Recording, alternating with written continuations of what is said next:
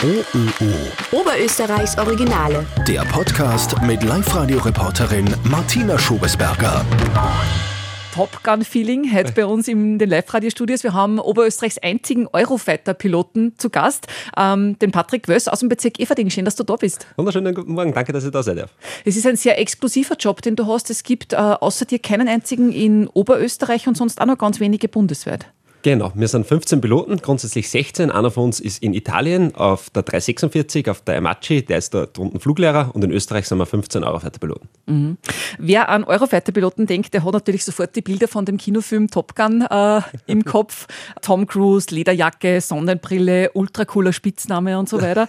äh, und wie Maverick und Iceman und Viper Hast auch du einen Spitznamen? Welchen denn? Auch ich habe einen Spitznamen, ja, er ist, er ist Beauty. Ähm, jeder Pilot bekommt seinen Spitznamen beim Rollcall verliehen. Ähm, man kann sich da nicht wirklich wehren. Und zu jedem Spitznamen gibt es eine Geschichte. Äh, die erzählt der Pilot aber nur sehr, sehr ungern. Ist das geheim? Das ist super geheim. Aber das heißt, du hast dir dann nicht selber gegeben? Nein, da wird man getauft. Okay, und das läuft dann wirklich so, wenn ihr ähm, quasi so ein Manöver fliegt, dann äh, rufen sie die Beauty. Genau. Genau, im Innerflight Funk, inside the Formation, also zwischen die zwei Eurofighter, reden wir uns beim Rufnamen an. Und der ist halt bei mir Beauty geworden. Okay, witzig. Du, und äh, wie viel Top Gun, wie viel von dem Kinofilm steckt tatsächlich in deinem Job? Es ist sehr, sehr real, auch die Flugmanöver und das, was sie beim neuen Top Gun zeigen, also quasi dieses Swing-Rollen, was die dort machen, äh, sprich Luft-Luft und Luft-Boden mischen in einer Mission zusammenzufügen, das ist das Daily Business von einem Eurofighter-Piloten. Das Flugzeug kann eigentlich alles. Ähm, das heißt, er kann Luft-Luft-Ziele und Luft-Boden-Ziele in derselben Mission bekämpfen. Das ist State of the Art und das kann der Eurofighter auch. Okay, also das heißt, es ist nicht alles voll übertrieben. Es ist nicht alles voll übertrieben. Natürlich, manchmal hat Hollywood seine, seine Finger im Spiel. Also äh, inverted, sprich am, im Rückenflug am Meter über dem anderen Flugzeug zu fliegen, ist natürlich möglich. Die Frage ist, ob es sinnvoll ist oder gefährlich. Mhm. Erzähl uns ein bisschen was über das Flugzeug, über den Jet, mit dem du fliegst. Sehr gerne. Der Eurofighter ist grundsätzlich ein Kampfflugzeug der vierten Generation. Ähm, er weist sich als eines der besten Kampfflugzeuge der westlichen Hemisphäre. Ähm, wir können mit dem Flugzeug bis in die Stratosphäre vordringen, also dort, wo der Felix Baumgartner ausgekupft ist. Äh, in dieselbe Atmosphärenschicht schaffen wir es, nicht ganz so hoch, aber zumindest können wir die, die Troposphäre, in der wir uns jetzt befinden, verlassen. Wir können bis zum Mach zweieinhalb fliegen, das heißt die zweieinhalbfache Schallgeschwindigkeit. Und das Flugzeug hat ungefähr 160.000 Straßen-PS, ähm, was natürlich dem Flugspaß einhergeht ähm, und uns bei diversen Amtshandlungen sehr, sehr hilfreich ist, weil der Flieger einfach sehr gut beschleunigt.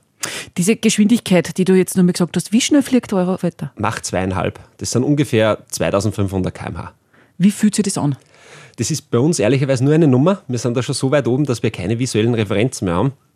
Das Einzige, was für uns ist, ist, wir müssen das üben, ähm, weil es für uns ein Zeit- und Raummanagement ist. Wenn ich jetzt im Überschall angesetzt werde, dann ist das grundsätzlich irgendwas Zeitkritisches, dass ich so schnell werden muss, weil ich schnell am Zielluftfahrzeug sein, weil es da irgendwie zeitkritisch ist auf jeden Fall und ich muss die Geschwindigkeit dann irgendwann abbauen. Und das ist die, die kritische Sache bei dem Ganzen. Ähm, ich habe im Luftfahrzeug keine Bremsen mit, wie beim Auto. Doch habe ich schon, aber dafür müsste das Luftfahrzeug am Boden stehen. Das heißt, ich muss mir irgendwas einfallen lassen, wie die Geschwindigkeit zum Zielluftfahrzeug dann so abbaue, dass ich im Endeffekt mit einer Kurve dann fünf Meter neben einem anderen Flugzeug rauskomme. Okay. Und wenn ich da 1300, 1400 km/h Überfahrt habe, ich muss ich mir das irgendwie im Vorhinein überlegen, wie mache ich das jetzt eigentlich, dass ich so bremse, dass ich dann genau beim anderen sitze. Mhm. Aber wie spürt sich das körperlich an? Das muss ja eine unglaubliche Beschleunigung sein. Jeder kennt das irgendwie, wenn er, was ich, im Flieger nach Griechenland sitzt, dann druckt es dann einmal in den Sitz rein. Das fällt wahrscheinlich unter gemütliche Frühstücksfahrt im Vergleich zu dem, was du da spürst. Ja, also ähm, der Flieger beschleunigt sehr, sehr gut. Tatsächlich ähm, haben wir die G-Kräfte, die auf uns wirken. Das ist das, was man am, am meisten gespürt. Das haben wir, wenn wir beim, beim Flieger anziehen. Das heißt, jetzt mal, wenn ich scharfe Kurven fliege, wenn ich den Stick nach hinten gebe, dann wirken auf uns bis zu 9 G. Und da unterstützt uns der Flieger sehr, sehr gut, indem dass wir bei Bewusstsein und dabei auch am Leben bleiben. Ähm, das muss einfach der, der Pilot vorher wissen, wann er das macht, wie er sich dagegen wehren kann weil sobald die 9G anliegen, das kann man sich so vorstellen, ich bin jetzt, wie da sitze, 1G schwer, das heißt die einfache Erdanziehungskraft, macht aus meiner, aus meiner Masse ein Gewicht von ungefähr 100 Kilogramm. Bei 9G habe ich dann ungefähr eine Tonne mit der Ausrüstung und das muss der menschliche Körper dann ähm, aushalten und für das sind wir trainiert. Wie spürt sich das trotzdem auch für dich? Wirst du dann auch eingedruckt oder, oder steigt dann irgendwie, keine Ahnung, der Druck auf die Augen oder wie fühlt sich das an? Ähm, es steigt der Druck am gesamten Körper. Das Erste, was man gleich mal verliert, ist das Farbsehen. Und dann fühlt es sich im Endeffekt so an, wie wenn man an einen alten Film schaut und der Film ist zu Ende und es kommt dieser Vorhang schon langsam von der Seite rein. Und der Vorhang kommt bei uns auch rein. ähm, so wird das visuelle Sichtfeld eingeschränkt. Und je besser man die Anti-G-Maßnahmen durchführt und je mehr der Flieger unterstützt, desto weiter kann man den Vorhang raushalten. Und er darf halt nie ganz zugehen, weil wenn er ganz zugeht, liegt der Pilot ohnmächtig da und wir sitzen in einem Single-Seater, das wäre sehr zweckundienlich. Aber für das sind wir trainiert. Und je mehr, dass man dagegen arbeitet, desto weiter kann man den Vorhang draußen halten. Und du, du siehst nur schwarz-weiß dann? Genau, das Farbsehen ist eines von den ersten, das ähm, daherkommt. Das ist ja interessant, warum ist das so? Das ist, weil alles, was im Körper nicht fest verankert ist, sprich alles außer Skelett und auch das Blut als flüssiges Organ, wird nach unten gesogen. Das Problem ist, dass die G-Kräfte bei uns quasi genau in Sitzrichtung wirken, das heißt genau nach unten. Und unser Hirn ist nämlich sehr weit oben im Körper angebracht und es war natürlich toll, wenn das Blut drinnen bleibt. Und das ist aber das Erste, was herausgezogen wird. Und das ist auch die kritische Sache dabei. Okay. Du hast äh, jetzt mehrfach betont, dass du natürlich dafür trainiert bist. Wie trainiert man das? Wir kriegen da spezielle Techniken verabreicht ähm, und der Pilot muss sich vorher qualifizieren. Das heißt, man darf nicht einfach in Eurofighter einsteigen und fliegen. Man muss vorher auf die Humanzentrifuge nach Deutschland fahren und sich bei 9G qualifizieren. Man muss die 9G quasi 15 Sekunden aushalten. Das ist, die ersten 15 Sekunden sind der kritische Bereich. Danach schüttet der Körper seinen kardiovaskulären Reflex aus. Er merkt quasi, hey, mit mir stimmt was nicht und fängt einmal Sitz- und Zusammenziehen an. Ne? Und durch das Zusammenziehen werden die Blutgefäße enger und dann kann das Blut nicht mehr so gut zirkulieren und so bleibt es weiter oben. Das heißt, für diesen Aufnahmetest kann man sich das ein bisschen so vorstellen wie so ein Vorgeschäft am Murveranermarkt, wo sie dann eine sitzen und ganz schnell im Gras dran und schauen, ob du zum Schluss noch bei Bewusstsein bist oder wie geht das? ja, so ungefähr, ja. Also es ist eine Humanzentrifuge und die dreht sich einfach je nach der Gehbelastung schneller im Kreis. Und da muss der Pilot, also man, man wird da sehr ähm, hochkarätig medizinisch überwacht. Man hat auch schon das ganze Eurofighter AR an. Das ist ähm, der Anzug, mit dem wir fliegen der uns dabei unterstützt. Das heißt, der schnürt uns die Beine ab, druckt in den Bauchraum rein, macht dadurch eine Barriere, dass das Blut nicht mehr weiter versacken kann.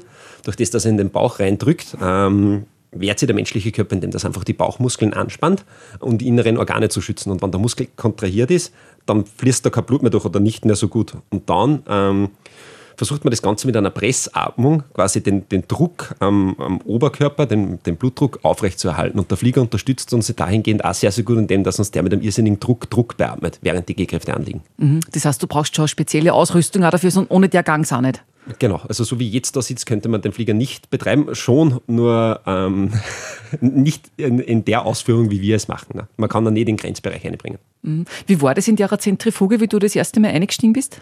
Das ist ganz, ganz angenehm. Es ist jetzt nicht so ähm, mit dem Flugzeug zum Vergleichen, weil man einfach nebenbei kein, kein Flieger mehr fliegen muss. Also, wenn die 9G anliegen, dann muss ich ja nicht nur bei Bewusstsein bleiben, sondern ich muss irgendwas machen. Und es ist gerade irgendwas passiert, damit ich 9G brauche. Also, nur beim normalen Streckenflug werde ich das nie brauchen. Mhm. Aber ähm, sagen wir, ich habe mich verkalkuliert mit, mit Geschwindigkeit abbauen oder mit üben den Luftkampf und ich habe einen Gegner irgendwo, der sich wehrt, dann werde ich das brauchen. Und das heißt, während die 9G anliegen, muss ich mir nur eine Taktik überlegen, wie ich jetzt den anderen besiege, wie ich meine Geschwindigkeit abbaue, wie ich aus der Misere, in der ich vielleicht gerade drinnen bin, ähm, wieder herauskomme. Das heißt, währenddem die Belastung anliegt, muss ich im Flieger aktiv steuern, die Taktiken anwenden und mir einen Plan überlegen, ähm, wie ich das Ganze jetzt löse, was ich da gerade mache. Wahnsinn, okay. Aber was, wie du das erste Mal eingestiegen bist in dieses Ding, du hast, hast du selber irgendwie einschätzen können, wie du reagierst? Jein. Ähm, man muss sich, bevor man sich für einen, für einen Eurofighter qualifiziert, muss man sich zuerst fürs Trainingsluftfahrzeug qualifizieren okay. und das sind die 7G für 15 Sekunden und dann kommt man erst auf die 9G. Okay. Bei dir war also sofort klar, du, du bringst da die Voraussetzungen mit. sofort klar. Äh, ja, ich glaube, das kann man so sagen. Okay. Ich habe dich ja gefragt, wie wir den Termin vereinbart haben für das mhm. Interview, ob ich vielleicht einmal mitfliegen kann. Das heißt, einfach so einsteigen ist nicht. Einfach so einsteigen ist nicht. Man muss sich da tatsächlich qualifizieren. Wir haben in Österreich nur Single-Sitter. Ähm, wir haben tatsächlich keine Regularien festgelegt, wie das wäre, wenn ein zweiter drinnen sitzt, weil es bei uns einfach baulich nicht geht. Bei uns ist ein Sitz im Flugzeug verbaut und da sitzt der Pilot drinnen. Mhm. Passiert es trotzdem manchmal, dass ein Pilot ohnmächtig wird?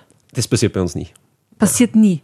Na, das wäre ein Ausschlussgrund. Das Problem ist, ähm, dass das so ein großes Sicherheitsrisiko ist, wenn der Pilot da drinnen bewusstlos wird. Man weiß nicht, wann er wieder zu Bewusstsein kommt und der Flieger ist dann nicht gesteuert unterwegs. Ne?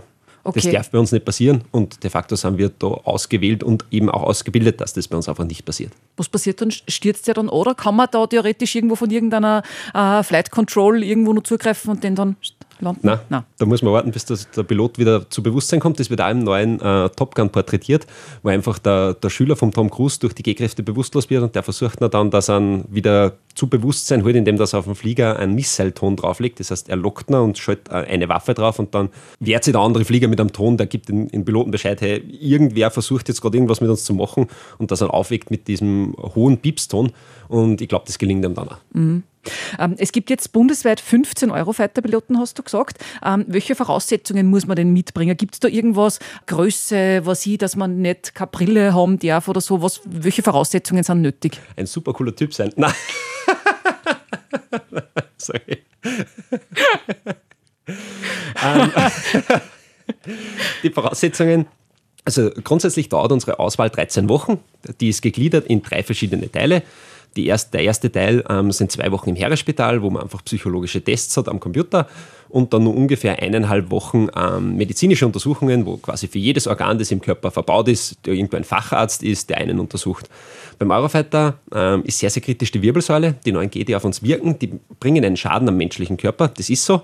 Für das haben wir einen eigenen Trainer, der das minimieren kann. Also wir machen mit dem äh, wöchentlich äh, öfters unsere Übungen. Und sobald man das geschafft hat, die ersten zwei Wochen geht es dann eine Woche zum psychologischen Assessment. Das sind einfach äh, diverse Spielchen, wo man unter äh, Aufsicht von Psychologen und Einsatzpiloten ist. Und dann hat man noch zehn Wochen fliegerische Eignungsfeststellung. Und wenn man das alles geschafft hat, dann steht dem Weg ins Eurofighter-Cockpit oder zumindest ins Cockpit eines Militärflugzeuges nichts mehr im Wege. Okay, aber die Voraussetzungen trotzdem, ich muss jetzt nochmal da, ja, klar. muss man eine Mindestgröße haben oder darf man nicht kleiner sein als so und so oder nicht größer und so und so? Gibt es da irgendwas? Es gibt äh, definitiv eine Mindest- und eine Maximalgröße. Wie weit die Range jetzt ist, in der man einfallen kann, kann ich nicht genau sagen. Ähm, was auf jeden Fall ausschlaggebender Fakt ist, ist die Länge des Oberschenkels. Durch das, dass wir auf einem Schleudersitz sitzen, ähm, muss der Oberschenkel genau in ein gewisses Längenmaß reinfallen, weil man sonst ähm, erstens im Flieger unangenehm sitzt und zweitens sollte man den Schleudersitz dann wirklich verwenden, würde einem der Schleudersitz einfach die Beine brechen beim Aussteigen. Und das ist nicht Sinn der Sache. Es geht nach der Länge des Oberschenkels. Das Unter anderem, ja. Spannend. Okay. Bist du schon mal ausgestiegen mit dem Schleudersitz? Nein. Wir haben zum Glück noch nie einen Eurofighter verloren. Ähm, es hat diverse Ausstiege gegeben mit früheren Luftfahrzeugen, aber der Eurofighter ist ein super sicheres Luftfahrzeug. Er ist vierfach redundant. Sowas passiert uns nicht. Okay. Aber auch nicht zu Übungszwecken oder so, dass man sagt, mal schauen, wie das dann ist? Nein, es ist ähm, sehr, sehr ungesund für den menschlichen Körper, so ein Schleudersitzausstieg. Und weil einfach riesige Kräfte auf den Menschen wirken. Und man muss so blöd es jetzt klingt, man muss nicht recht viel mehr machen, als wie bei einem Hebel ziehen und dann auch ist man Passagier. Mhm. Du, und was macht eigentlich jetzt so ein Eurofighter-Pilot den ganzen Tag? Grundsätzlich sind wir im Eurofighter für die aktive Luftraumüberwachung zuständig. Das heißt, salopp gesagt, wir machen das ähm, in der Luft, was die Polizei am Boden macht. Es gibt in der Luft diverse Gesetze und Regeln und wer sich nicht dran hält, der bekommt Besuch von uns, wenn er ähm, vom Boden aus nicht erreichbar ist. Man kann sich das so vorstellen, der österreichische Luftraum ist rund um Ballungszentren, Flughäfen und ab einer gewissen Höhe freigabepflichtig. Hat einfach den Sinn, weil da das Verkehrsaufkommen von Flugzeugen erhöht ist. Und jeder, der schon mal in einem Flugzeug gesessen ist und in Urlaub geflogen ist, das, das Flugzeug kann er durch Wolken durchfliegen. Und da sieht der Pilot nicht raus. Das heißt, die Flugzeuge, damit sie nicht zusammenfliegen, müssen getrennt werden. Das macht der Fluglotse. Fliegt da jetzt jemand hinein, der keinen Funkkontakt hat, gefährdet er alle anderen Luftfahrzeuge, die da drinnen sind. Und wenn sowas passiert, dann werden wir alarmiert, steigen auf, stellen visuellen Sichtkontakt her mit dem Flugzeug, holen den auf eine Notfrequenz, dass er wieder vom Fluglotsen separiert werden kann. Und somit profitiert ehrlicherweise jeder, der sich im österreichischen Luftraum bewegt, als Pilot oder Passagier vom Einsatz unserer Eurofighter. Wie oft passiert das tatsächlich, dass ihr alarmiert werdet? Zwischen 50 und 80 Mal im Jahr. Also man kann sagen, ungefähr einmal in der Woche. Mein letzter Einsatz ist jetzt zwei Tage her. Wahnsinn, was war da? Die Details darf ich natürlich nicht verraten, ähm, aber es ist einfach ein Luftfahrzeug einer Fluglinie in den österreichischen Luftraum eingedrungen und war nicht ähm, auf einer Kontrollfrequenz einer österreichischen Flugsicherungsstelle. Und ähm, da der dann nicht ähm, separiert werden hat können, sind wir aufgestiegen, haben geschaut, was los ist, haben den auf die Notfrequenz geholt und dann hat sich der wieder gemeldet beim österreichischen Fluglotsen und dann sind wir wieder heimgeflogen. Okay, also das ist nicht so, dass das immer gleich eine Gefährdung ist, sondern das sind auch manchmal einfach irgendwie verirrte Flieger oder so. Genau, genau. Und das Problem ist halt, wenn man den jetzt nicht separieren kann von anderen Luftfahrzeugen, dann kommt da irrsinniger Schmoren raus. Und darum ist es eher zeitkritisch, dass wir den so schnell wie möglich wieder auf eine Kontrollfrequenz finden. Mhm. Wir haben öfters ähm, Flugzeuge, die nicht über Österreich drüber fliegen sollten, beziehungsweise die keine diplomatische Freigabe haben. Das sind jetzt Luftfahrzeuge von anderen Nationen. Und die fangen wir dann auch ab, beziehungsweise identifizieren die und schauen einfach, wer da gekommen ist. Ne? Wer, ist wer, wer ist in unserem Luftraum drinnen, was macht der da zum Beispiel. Ne? Mhm. Genau, und wie schnell geht das dann von der Alarmierung her? Also wie schnell seid ihr in der Luft und dann dort? Äh, die genaue Alarmierungszeit ist geheim. Es spielt sich aber irgendwo im einstelligen Minutenbereich ab und unsere letzte Amtshandlung war von der Alarmierung bis zum Ende der Amtshandlung zwölf Minuten lang. Aber bei den zwölf Minuten ist der Pilot vorher noch auf der Couch gelegen und hat einen Kaffee getrunken. Wahnsinn, also das geht irrsinnig schnell. Genau, und der Eurofighter ist so stark, dass sobald ich ähm, auf der Piste stehe und das Gas reinschiebe, bin ich nach 8 Sekunden in der Luft und nach 22 Sekunden im Überschall. Wenn ich jetzt keine Höhe dazu aufbauen muss. Natürlich, wenn ich jetzt irgendwo nur 15 Kilometer in die Höhe steigen muss, dann geht das nicht so schnell. Ähm, er braucht aber mit, mit einem vollen Brenner dann irgendwie zwischen 70 und 80 Grad Nose up, also ich muss mit 70, 80 Grad in den Himmel steigen, damit ich nicht von Haus aus schon in den Überschall gehe. Mhm. Und wie ist es dann, wenn du zu so einem äh, Flugzeug hinfliegst, wo du keinen Kontakt hast? Wie weit fliegst du da wirklich zu? Wen winkst du dann auch so um mir und gibst dem dann irgendwie ein Zeichen oder wie rennt es dann ab? äh, um es gleich vorwegzunehmen, das Winken haben wir herausgefunden, das funktioniert nicht. Der Pilot winkt zurück. also das ist der Outcome von dem. Na, wir gehen so weit zu, dass wir natürlich das andere Luftfahrzeug äh, nicht übermäßig gefährden. Also wir unterschreiten natürlich die Mindestseparation zum Luftfahrzeug, aber für das sind wir auch ausgebildet und üben das auch permanent, damit da nichts schief gehen kann. Wie neu ist das, Entschuldige? Ich sage mal zur Tragflächenspitze zwischen 20 und 50 Meter. Mhm. Ähm, ich muss auf jeden Fall so weit zubegehen, dass ich zuerst in die Kabine reinschauen kann, ob da unüblich große Ansammlung an Menschen ist, versuchen die gerade ins Cockpit einzudringen und so weiter. Oder ist irgendein Radar im Flugzeug oder ist das eh einfach ganz normal? Man sieht zwei, drei Leute, die dort mal rumstehen und dann fliege ich weiter nach vor und schaue ins Cockpit rein, wie viele Leute sind im Cockpit, ist da überhaupt einer drinnen? Ne? Und sobald das ähm, erledigt ist, kommt es auf unseren Tasker, also was ist unsere Aufgabe, was müssen wir mit dem überhaupt machen? Reicht es, wenn man einfach identifizieren und fotografieren? Müssen wir einen Sichtkontakt herstellen? Müssen wir den auf, auf einen anderen Flugweg bringen zum Beispiel? Und wie reagieren die in den meisten Fällen? In den meisten Fällen fällt es einer dann auf, dass sie was falsch gemacht haben ähm, und sie melden sich dann auf der Notfrequenz mit, ich sage jetzt einmal, ähm, ein bisschen erhobenerer Stimme. Und es ist aber dann überhaupt kein Problem. Also solange nichts passiert, sie werden dann auf der Notfrequenz ganz normal vom Fluglotsen weiter behandelt und werden dann auf der Kontrollfrequenz wieder zurückgeholt. Okay. Und was passiert, wenn der nicht reagiert zum Beispiel oder wenn der einfach ja, bewusst Regeln bricht und sagt, er hat wirklich irgendwie theoretisch irgendeinen Anschlag oder irgendwas vor? Das kommt dann immer darauf an, ob er wirklich wen gefährdet. Ich sage jetzt einmal, wenn ein Flugzeug in 30.000 Fuß einfach gerade über Österreich drüber fliegt und er reagiert nicht auf unsere Abfangzeichen, dann werden wir den begleiten, bis das Bundesgebiet aus ist, vielleicht nur, nur nacheilen in ein benachbartes Land, bis das von denen die, die ähm, Einsatzbereitschaft kommt, sprich die Kampfflugzeuge der, der anderen Nation und die werden dann weiter beamtshandelt. Was passiert? Wenn der jetzt wirklich was Böses vorhat und in eine Großstadt hineinsinken würde mit ganz, ganz bösen Absichten, haben wir natürlich als Ultima Ratio Waffen an Bord. Ähm, wir hoffen aber natürlich, so wie der Polizist seine Waffe nie einsetzen will, möchten wir auch unsere Lenkwaffen nie einsetzen. Ähm, als Ultima Ratio ist das aber verfügbar. Mhm. Hast du irgendwann schon mal sowas einsetzen müssen? Wir haben das zum Glück noch nie einsetzen müssen. Ähm, wir scheuen uns auch davor, das einzusetzen. Jeder Pilot, der aber sagt, er würde nicht schießen, sitzt im falschen Job. Also wenn es wirklich keinen Ausweg mehr gibt und das das Letzte ist, mit dem man Menschen retten, leben kann, dann würden wir das machen. Was wir üben jährlich ist mit der Bordkanone Scharfschießen. Da schießen wir entweder Luft-Luft oder Luft-Boden. Ähm, Ziele sind aber ganz normale Ziele. Es sind Autokonvois aufgebaut oder Zielscheiben oder äh, so Schleppsäcke, die wir in der Luft haben. Und da immer das, damit uns die ähm, Fähigkeit des Waffeneinsatzes nicht verloren geht. Mhm. Boah, spannend. Und äh, was macht für dich den Reiz von dem Job aus? Der absolute Reiz von dem Job ist einfach das ähm, Unvorstellbare, muss man ganz ehrlich sagen. Also es können Sie jetzt in Österreich per Default nur 15 Leute vorstellen, wie es ist, mit einem Eurofighter zu fliegen. Ähm, und es ist sehr abstrakt. Wenn man oben an abfängt, die Geschwindigkeiten sind irrsinnig hoch. Wenn wir uns im Luftkampf begegnen, haben wir Annäherungsgeschwindigkeit von 1800 km/h und dann 15 mal 12 Meter großen Flieger mit 1800 km/h noch an sich vorbeifliegen zu sehen, ist einfach irrsinnig spannend. Man kann sich das nicht mehr wirklich vorstellen. Und da das ganz weit hinaufsteigen in die Stratosphäre mit Mach 1,9 da oben um und umfliegen und wenn abzufangen, diese Kurvenradien berechnen und ich sage mal, wenn ich mir an, eine Abfanggeometrie ausdenke oder beziehungsweise meine Numbers abfliege und die sind irgendwo habe ich ein paar Zahlen im Flieger drinnen stehen, weil das Radar was auslässt und ich halte mich genau an die Zahlen und mache das und dann schaue ich irgendwann aus und sage, ah, ich bin genau in der richtigen Geschwindigkeit, fünf Meter neben einem anderen Flugzeug und so, wow, das funktioniert tatsächlich. Aber kann man da eigentlich nur auf Sicht fliegen? Geht das überhaupt bei den Geschwindigkeiten? Ja, sobald wir die Geschwindigkeit angepasst haben. Also es, es fängt an mit dem, dass wir mit Sensoren das Ganze machen und sobald ich mir dann meine, meine Taktik oder Gefechtstechnik ähm, zurechtgelegt habe, das Endgame ist dann immer im visuellen Bereich. Mhm. Du bist jetzt 31 topfit, aber wie lange kann man den Job machen? Ähm, danke. Wir schauen, dass wir bis 45 fliegen im Eurofighter, die Kommandantenschiene dann bis 48, aber so das Zielalter, dass der Pilot auf ein anderes Flugzeug umgeschult wird, ist ungefähr 45. Mhm. Was machst du nachher? ähm, ich werde nachher dann vermutlich, also ich werde in die Kommandantenschiene gehen. Ich habe das Studium abgeschlossen. Ähm, nur sobald das dann vorbei ist, wird es auch bei mir der Fluglehrer auf ähm, Trainingsmuster werden. Wir sind ja jetzt ähm, im Begriff, eventuell Trainingsjets zu kaufen. Das war natürlich für mich ein, ein riesengroßes äh, Ziel, dann dort nochmal hinzukommen nach dem Eurofighter fliegen. Oder ich bin auch nicht angefressen, wenn ich dann einen Hubschrauber fliegen muss nachher. Aber es ist schon ein sehr exklusiver Job, oder? Also das ist schon was Besonderes. Auf jeden Fall. Also wir haben eine Ausfallsrate von 1 zu 400. Das heißt, wir nehmen jeden 400. Bewerber, ähm, der wird dann Eurofighter-Pilot. Und wir bilden einen pro Jahr aus, sprich zwei in zwei Jahren. Und braucht es welche? immer. wir suchen immer äh, motiviertes und gutes Personal. Okay. Und durch das Zusatzinvestment natürlich jetzt, was von der äh, Regierung äh, uns genehmigt worden ist, kaufen wir sehr, sehr viel Material an. Und für das braucht man natürlich sehr, sehr viel Personal auch. Mhm.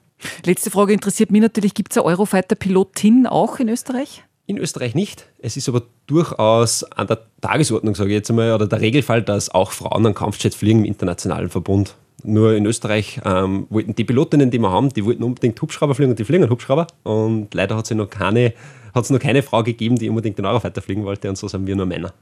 Vielleicht hört er jetzt auch nicht zu. Ja, hoffentlich. Super. Wir freuen uns. Dankeschön, gell? Bitte gerne. OÖO. Oberösterreichs Originale.